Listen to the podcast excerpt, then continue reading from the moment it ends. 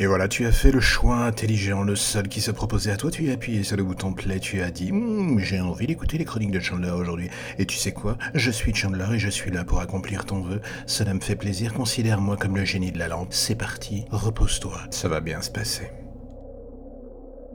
On a tous des films que l'on rêve de voir, le genre de film que l'on se fait dans un coin de sa tête en se disant que bon, cela n'a que peu de chance d'arriver au cinéma pour X ou Y raison, alors on se le repasse quand on est en solo dans un coin, sous sa couette ou dans le bus en train de se faire chier. On le refait dans tous les sens, on corrige les petites erreurs, les imperfections, parce que c'est son film, c'est sa création, c'est son rêve personnel. En ce qui me concerne, j'en ai plus que de raison, et ces derniers temps, il y en a un qui me tient une petite place d'honneur dans ma tête. Lequel?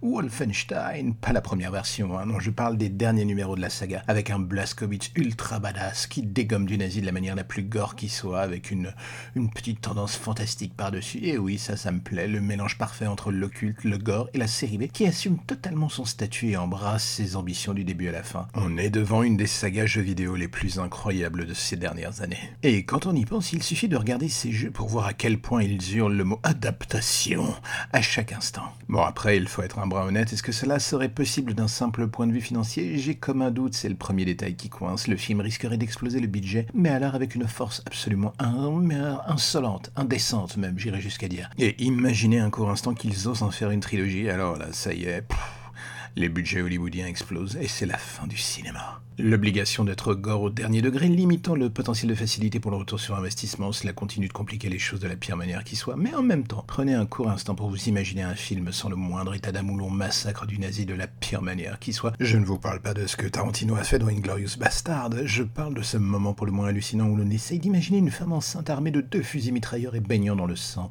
qui dégomme des nazis à la pelle pour protéger son mari.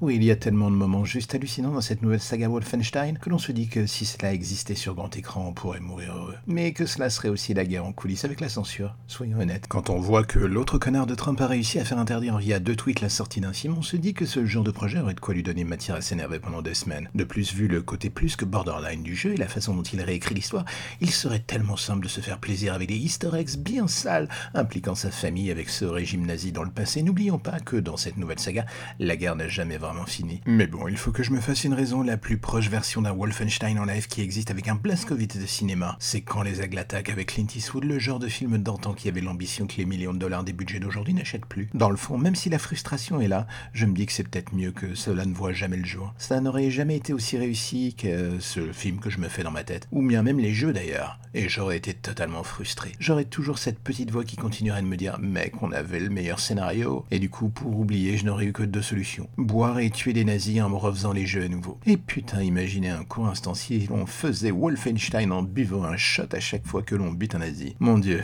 ce jeu est la création du démon en fait. Au final, c'est peut-être mieux qu'il ne voit jamais le jour au cinéma.